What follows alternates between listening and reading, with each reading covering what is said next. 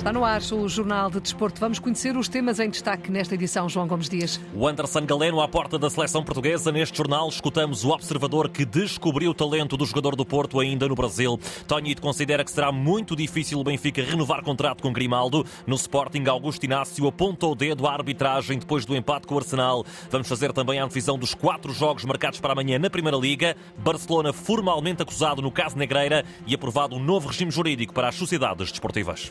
Assunto assuntos para desenvolver no Jornal de Desporto que está a começar na Antena 1, na RDP Internacional e também na RDP África. A edição é do João Gomes Dias.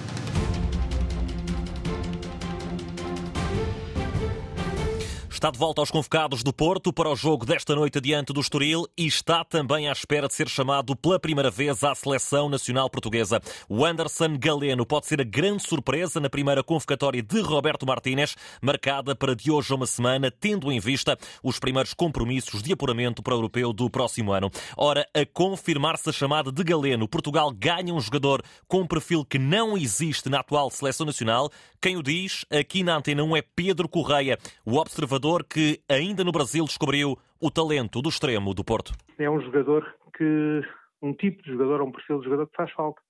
Temos jogadores muito associativos e no caso do, do Galeno estamos a falar de, um perfil de mais profundidade, de agressividade e permite-nos ter respostas uh, para jogos diferentes, para contextos diferentes, para estratégias diferentes e que em Portugal não há muitos jogadores eh, como ele.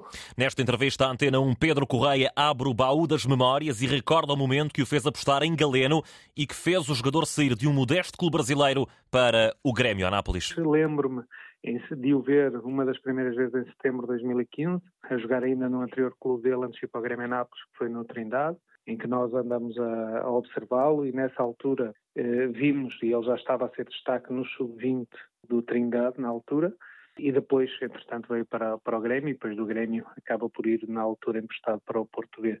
Para ele foi um salto enorme, uma realidade completamente diferente daquilo que ele vivia e vivenciava no Brasil, que teve as suas dificuldades durante esses primeiros momentos, obviamente. Não seria natural que não as tivesse, mas felizmente ao longo deste processo evolutivo transformou-se num grande jogador que é. Era difícil projetar uma carreira ao mais alto nível, até porque muitos jogadores ficam pelo caminho, mas Pedro Correia recorda que Galeno já tinha qualidades que o diferenciavam dos demais. Tinha características muito interessantes, a potência, a velocidade, eh, o drible em progressão, a capacidade de profundidade, a finalização, mas eh, pouco mais do que isso eram fatores extremamente fortes e diferenciadores, que no futebol atual são extremamente apelativos com o seu perfil físico que, que tem, a estatura, eh, tudo ajudava, tudo ajudava e, e, também ajudava o fator dele ter tido contextos muito pobres a nível de, de aprendizagem, o que permitia perceber que se ele tivesse capacidade de, de aquisição, que, que foi demonstrando e que está a demonstrar ainda, Uh, iria, ser um, um, jogador que iria evoluir muito. Pedro Correia, entrevista à Antena 1. Aqui escutámos um dos observadores que no Brasil descobriu o talento de Wanderson Galeno, o extremo do Porto, que está agora às portas da seleção nacional portuguesa. Ora, precisamente Galeno, depois de recuperar de lesão, está hoje entre os convocados por Sérgio Conceição para o Porto Estoril, jogo que abre a ronda 24 da Primeira Liga. Apito inicial marcado para as 8 e um quarto da noite, para seguir aqui na rádio com o relato de Fernando Eurico. O Benfica só vai a jogo no domingo, 6 da tarde na Madeira, frente ao Marítimo. Águias que tentam fechar junto de Grimaldo a renovação de contrato com o Rui Costa disposto a abrir os cordões à bolsa pelo lateral espanhol. Ora, já esta tarde, a Antena 1 esteve à conversa com um compatriota de Grimaldo, Tonito, o antigo jogador espanhol que esteve nove temporadas em Portugal, considera que será muito difícil o Benfica segurar Grimaldo, porque por estes dias o jogador é certamente muito cobiçado por alguns dos tubarões europeus. Hoje em dia não há nada certo no futebol. Há muita visibilidade já para, para grandes talentos e os grandes clubes europeus andam à procura de jogadores, sobretudo nas posições de laterales. Jogadores eh, mais importantes ou dentro dos jogadores mais importantes são os laterales largo y Grimaldo eh, tiene esas características y, y, es un jugador muy apetecible para cualquier clube europeu. E será que depois de estar na pré-convocatória para a seleção espanhola, Grimaldo vai estar pela primeira vez na formação principal? Sí, sin duda. Eh, yo acho que ha sido convocado por un nuevo seleccionador que ya conoce de la sub-21, entonces va a tener protagonismo. Acho que va a beneficiar tanto a Grimaldo personalmente como ao Clube Benfica, porque passa a ter um, um, mais um jogador internacional.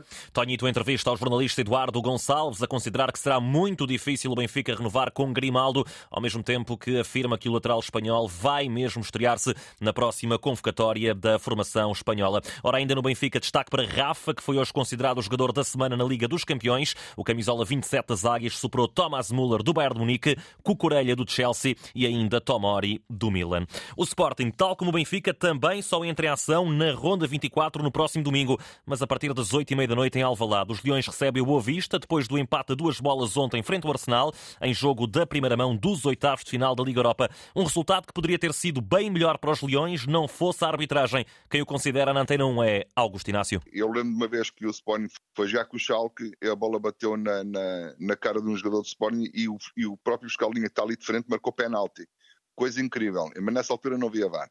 Agora há VAR e mesmo assim acontecem esses erros. É isto que faz as pessoas depois ficarem desconfiadas da veracidade do VAR, porque é que o VAR, o VAR serve. De qualquer maneira, o, o VAR é sempre uma ferramenta importante. Só que o VAR também são humanos a, a, a decidir. Também erram. Só que, acho eu, que erram mais para uns lados do que para outros.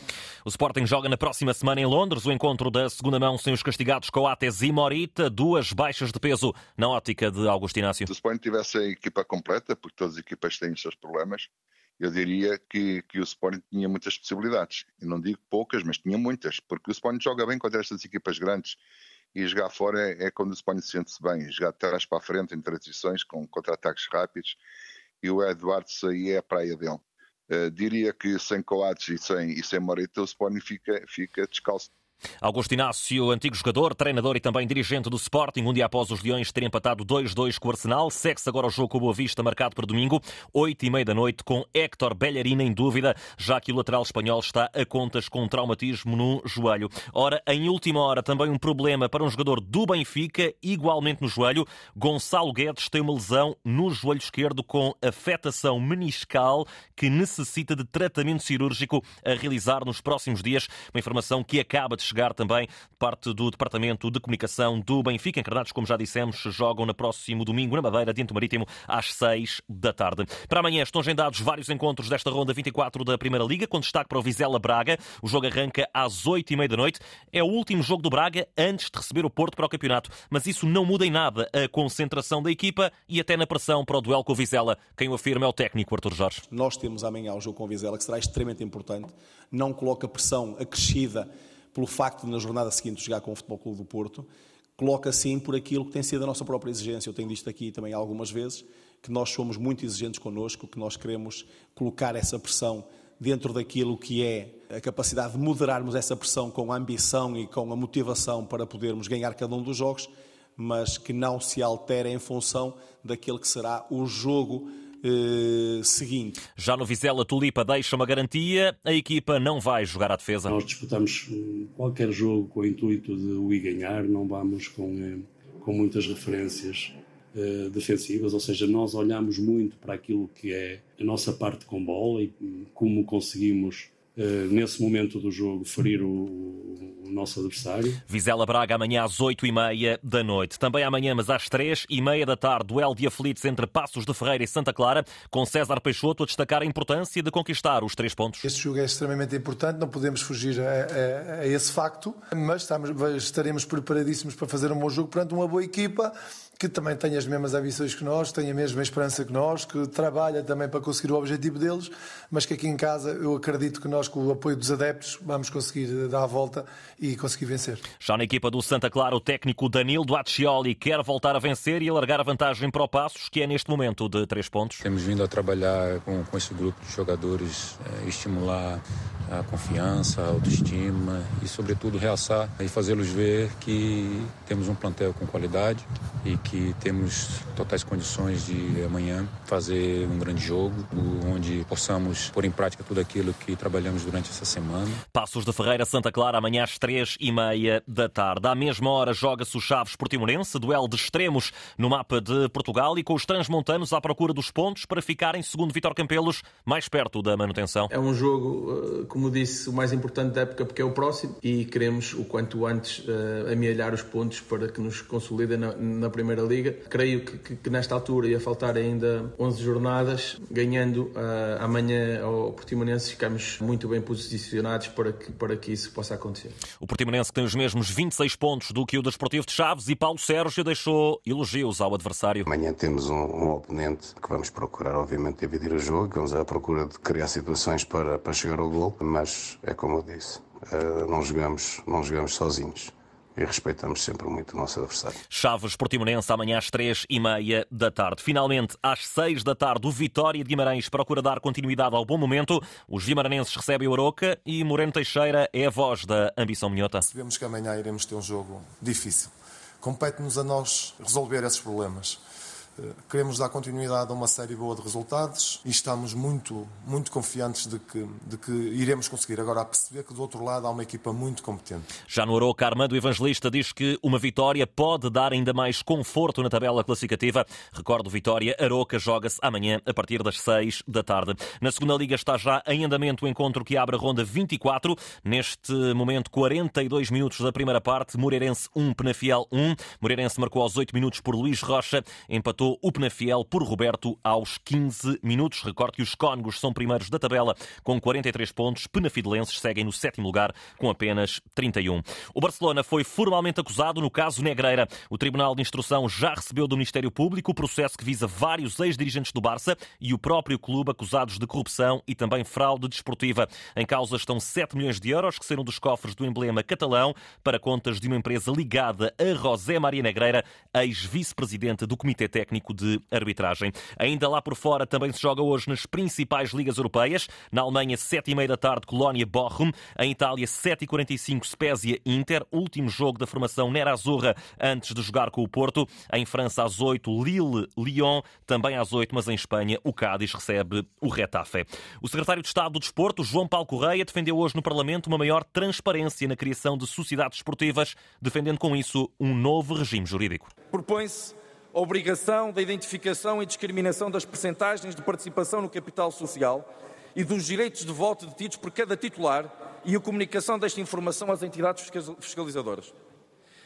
A identificação de toda a cadeia de pessoas e entidades a quem a participação no capital social deve ser imputada, bem como a identificação do beneficiário efetivo dessa mesma sociedade e a indicação de eventuais participações diretas ou indiretas daqueles titulares noutras sociedades esportivas. Entretanto, este projeto de lei que altera o regime jurídico das sociedades esportivas já foi aprovado pelos deputados. No uh, futsal, joga-se hoje mais um encontro do Campeonato Nacional, arranque da jornada 17, com o jogo Candoso Futsal Azemés, marcado para as 9 da noite, mas ainda nesta modalidade, destaque para a vertente feminina, uma vez que a seleção portuguesa joga diante da Ucrânia em Rio Maior, preparação para o Campeonato da Europa, no qual vai defrontar a Espanha nas meias finais. A equipa hoje teve Sara Ferreira como porta-voz, diz que as espanholas não são invencíveis. Costumamos dizer que não existem equipas invencíveis e a Espanha é um desses casos e nós estamos a preparar da melhor maneira uh, para que, que, desta vez a vitória sorria para nós. Esperemos que a terceira seja de vez, estamos a, a contar com isso e vamos fazer por isso. Portugal-Espanha das meias finais do Campeonato Europa está marcado para dia 17 deste mês em Debrecen, na Hungria.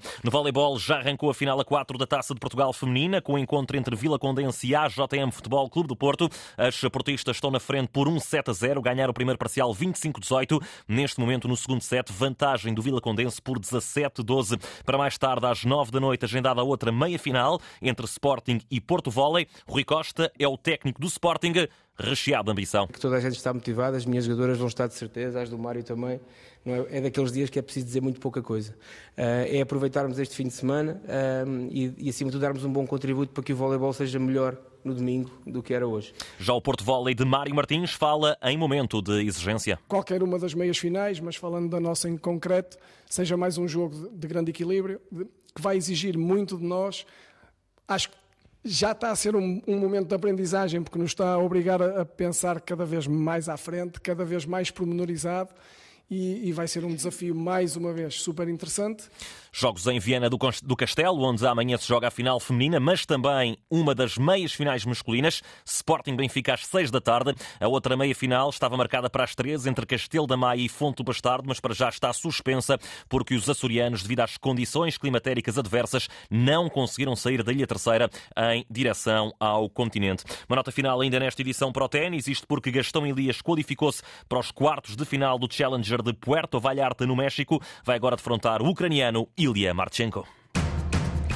Está assim terminado o Jornal de Desporto na Antena 1, na RDP Internacional e também na RDP África, edição do João Gomes Dias. A informação desportiva está em permanência em desporto.rtp.pt.